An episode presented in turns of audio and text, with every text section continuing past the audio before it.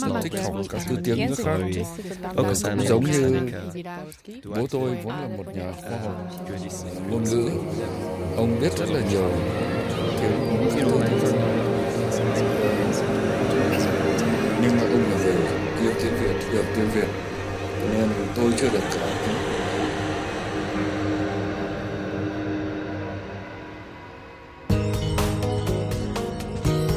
Herzlich willkommen in unserem Podcast Zeit für Mehrsprachigkeit. Wir möchten dich durch Mehrsprachigkeit empowern. Mit den Migrantinnen Lilian, Sprach- und Erziehungswissenschaftlerin und Paulina, Linguistin und Logopädin, blicken wir in die Erfahrungswelten unserer Gäste, die mit Mehrsprachigkeit leben oder arbeiten.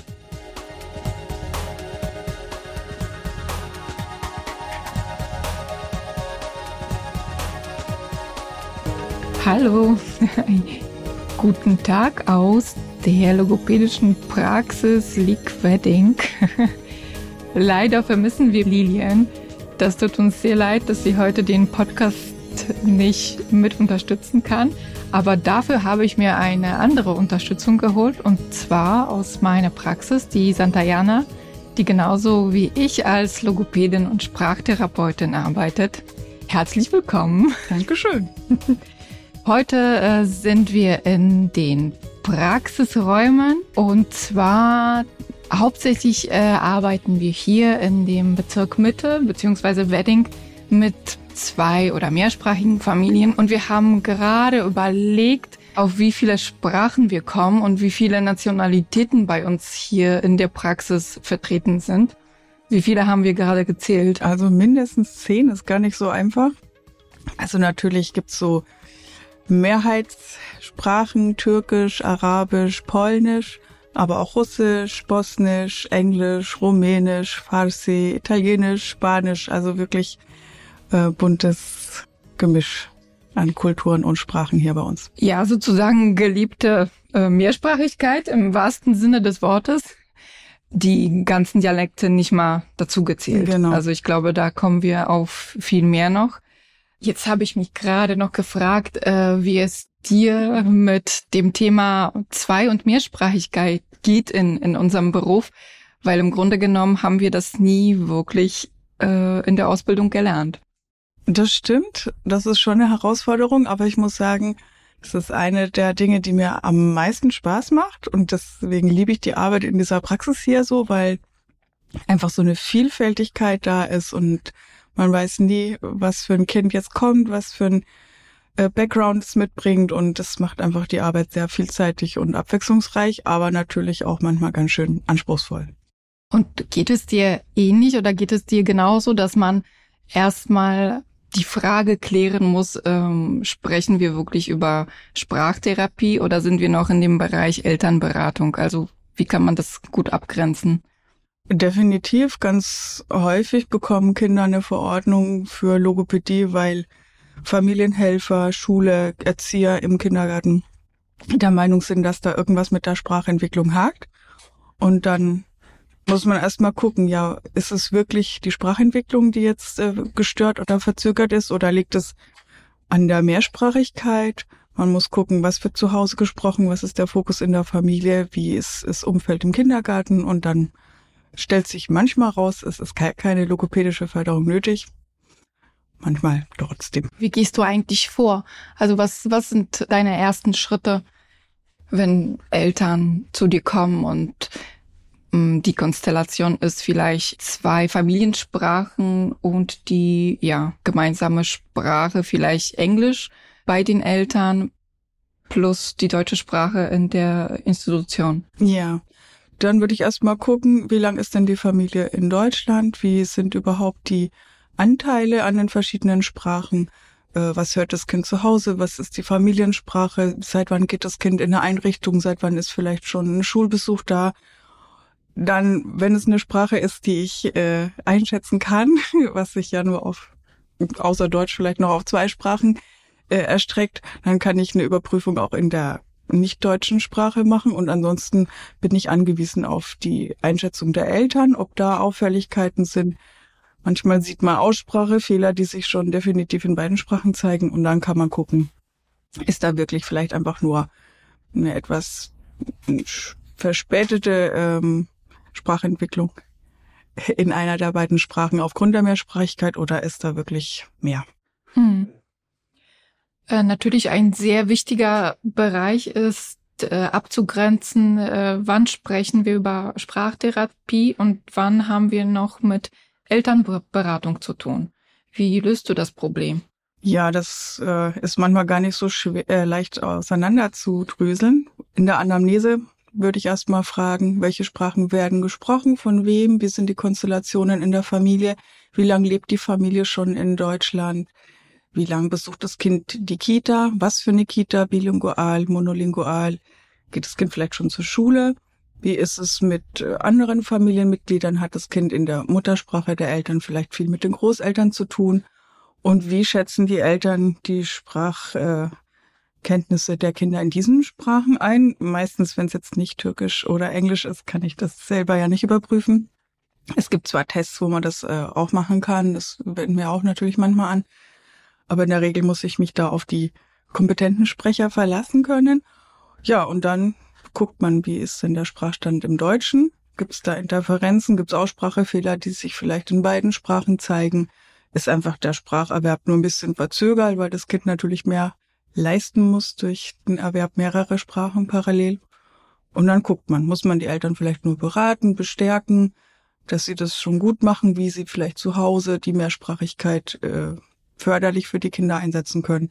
Oder liegt tatsächlich ein Problem in der Sprachentwicklung vor und dann sind sie bei uns genau richtig. Ich kann mich noch an einen Fall erinnern, wo die Versetzung gefährdet war aufgrund eigentlich einer LAS, äh, die aber nicht richtig diagnostiziert wurde, beziehungsweise ähm, die mangelnden Sprachkenntnisse in der deutschen Sprache auf die LAS geschoben wurden. Und eigentlich ist es dann eine übergreifende Störung. Und das ist genauso mit Sprachentwicklungsstörungen. Aber äh, kennst du ähnliche Fälle, wo halt diese Bereiche sich vermischen und wo, wo auch vielleicht auch die Pädagogen da zwei Sachen durcheinander bringen und wie kann man da die Eltern auffangen, weil ich finde, das ist ein richtig schwieriger Bereich, da die Eltern aufzufangen, wenn sie zum Beispiel von einem, einem Lehrer oder, oder von einer Erzieherin hören, äh, ja, gehen Sie bitte zum Logopäden und im Endeffekt muss das Kind vielleicht nur Sprachförderung bekommen und keine Therapie. Ja, für die Eltern und auch für manche Erzieher, Fachkräfte ist ja eben diese Unterscheidung nicht so äh, klar wie für uns.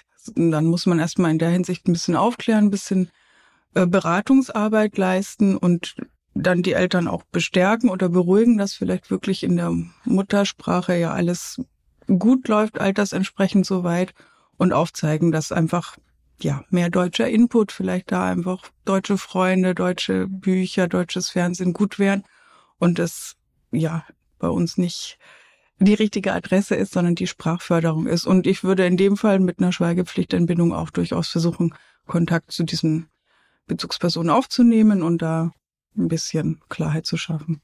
Und vielleicht noch für die Zuhörer, die äh, mit dem Begriff LAS gerade nicht so viel anfangen könnten. Und zwar sprechen wir über eine äh, Leserechtschreibstörung, die, wenn sie diagnostiziert ist in beiden Sprachen, also wenn wir über ein bilinguales Kind sprechen, dann hätte das, dann wären beide Sprachen betroffen.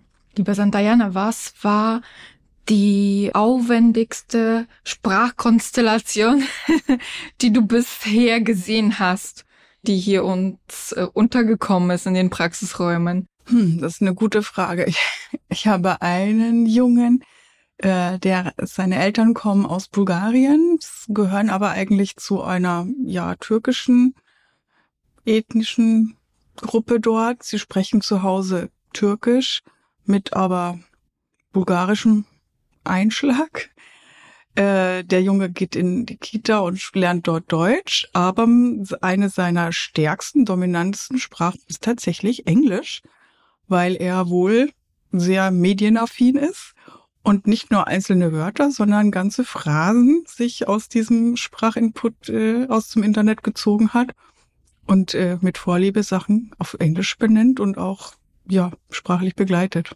Ja, die englische Sprache äh, scheint auch ein Phänomen zu sein, auch in verschiedenen Kitas. Das beobachte ich auch schon seit längerer Zeit, dass in den Familien, wo die Eltern verschiedene Familiensprachen sprechen und vielleicht untereinander das Englische benutzen, dass die Kinder dann auch untereinander Englisch sprechen. Hast du da dafür auch Beispiele? Ja, also natürlich jetzt kein fließendes Englisch in dem Sinn, wie es vielleicht äh, Native Speaker machen würden, aber sie haben doch wirklich einen relativ erstaunlich großen Wortschatz sich angeeignet durch YouTube, TikTok, irgendwelche Spiele, auch Zeichentrickserien und kommunizieren teilweise auch auf Englisch miteinander, ja. Die Frage der Familiensprache nochmal, beziehungsweise die Familiensprache ist ganz oft mit Emotionalität verbunden.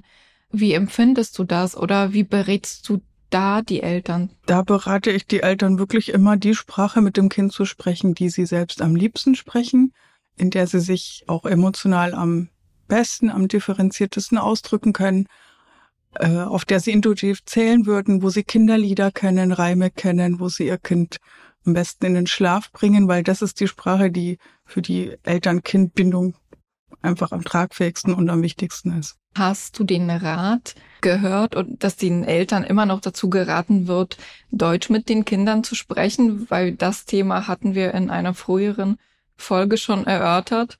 Der Mythos, sprechen Sie bitte mit Ihrem Kind Deutsch.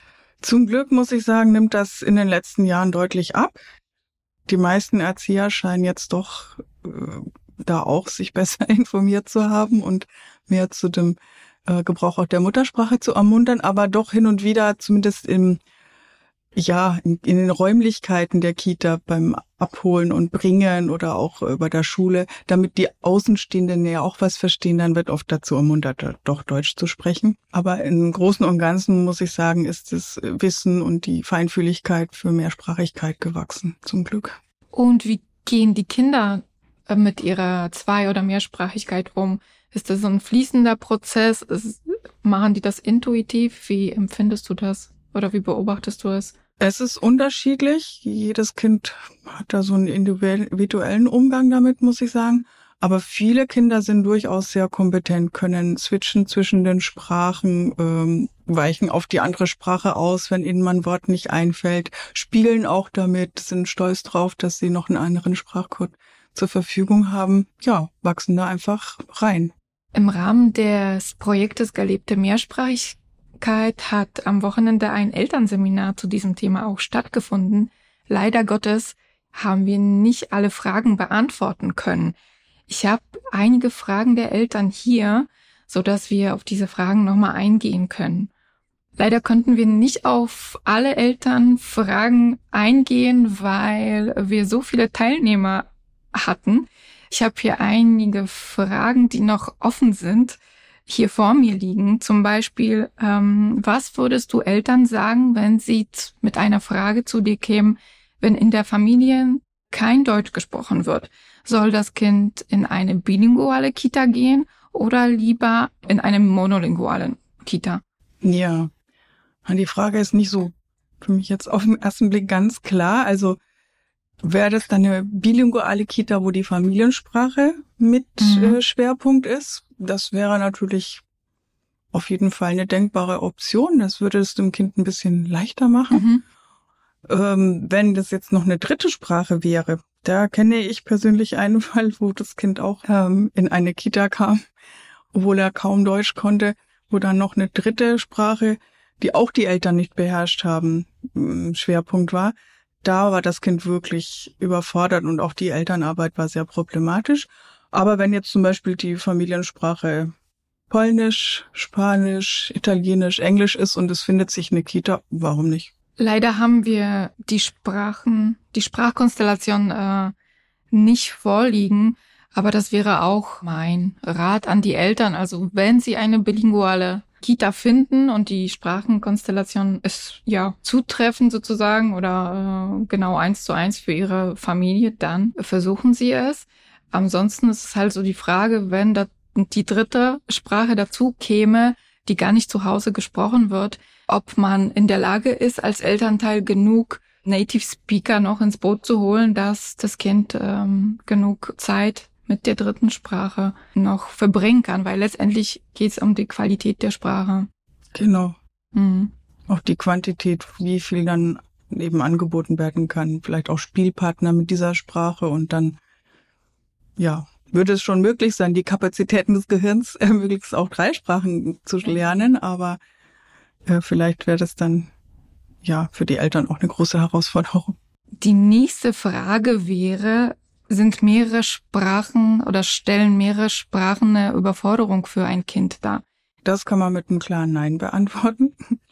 Das Gehirn ist wirklich so konstruiert, dass das gerade im frühen Kindesalter locker zwei, drei Sprachen lernen kann. Es ist natürlich schon auch auf die Unterstützung und den, den Input von der Umwelt, von den Bezugspersonen angewiesen, aber definitiv, das schafft das Kind. Eine nächste Frage wäre, wenn eine Familiensprache nicht der, nicht die deutsche Sprache ist, welche Kita, also ähnlich wie bei der vorherigen Frage, für welche Kita sollte man sich entscheiden? Ja, da ist die Antwort eigentlich die gleiche. Wenn es eine bilinguale Kita gibt, die die Familiensprache mit aufgreift, ist das eine schöne Option. Man müsste sich vielleicht trotzdem absichern, dass auch der Qualitätsanspruch da erfüllt wird in dieser Kita.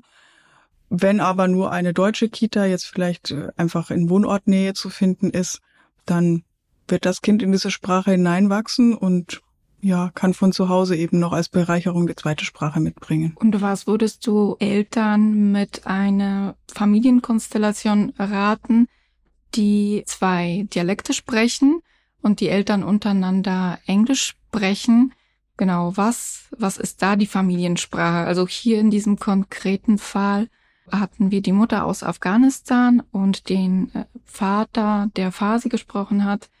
Was wäre da? Äh, um es nochmal klarzustellen, die Eltern haben miteinander Englisch gesprochen Richtig. und auch mit dem Kind Englisch gesprochen. Genau. Okay, ja, das ist eigentlich, passt zu dem, was wir vorher gesagt haben, die Emotion und die, die Gefühle, die mit einer Sprache transportiert werden, transportiert man am besten und am intensivsten mit der Muttersprache. Englisch scheint ja jetzt für beide Sprecher nicht die Muttersprache zu sein. Vielleicht sind sie sehr kompetente Englischsprecher, und machen das aus dem Hintergrund, dass sie die Kinder schon auch da in der dritten Sprache aufwachsen lassen wollen.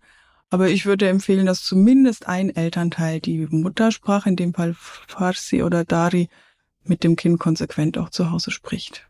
Dann hat uns noch eine Frage erreicht von äh, einer Familie, die besorgt ist, dass äh, ihre Familiensprache vielleicht ein wenig verloren geht, wenn das Kind in die Kita oder später in die Schule kommt. Was würdest du denen raten? Ja, dass die Sprache, die zu Hause gesprochen wird, manchmal ein bisschen in den Hintergrund gedrängt wird, dass es solche Phasen gibt. Das ist auf jeden Fall Fakt.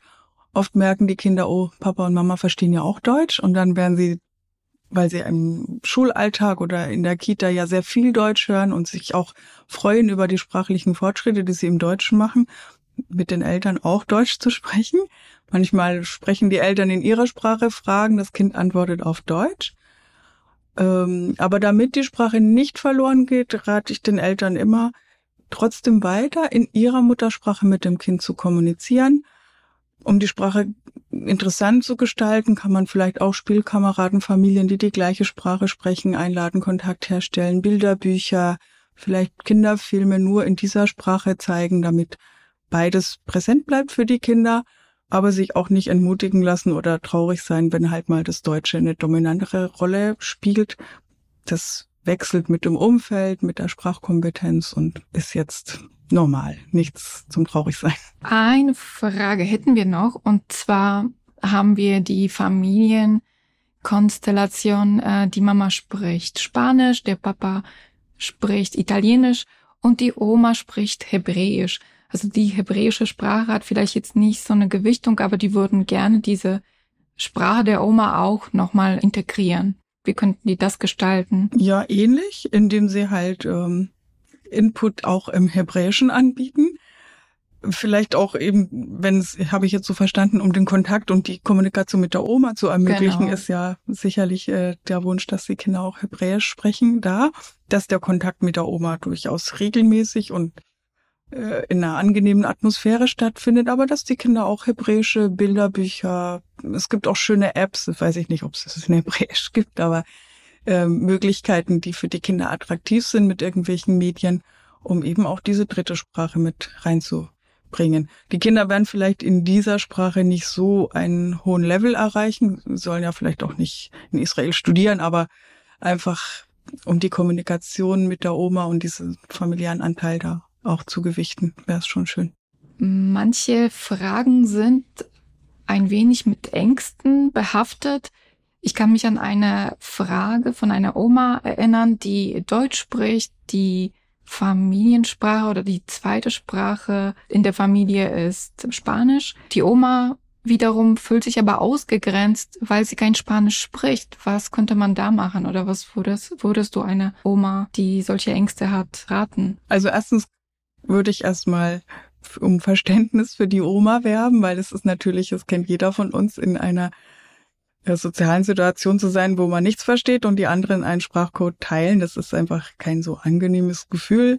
Man ist sich unsicher, wird jetzt über einen selber gesprochen und ja, man ist einfach doch ein Stück weit ausgegrenzt.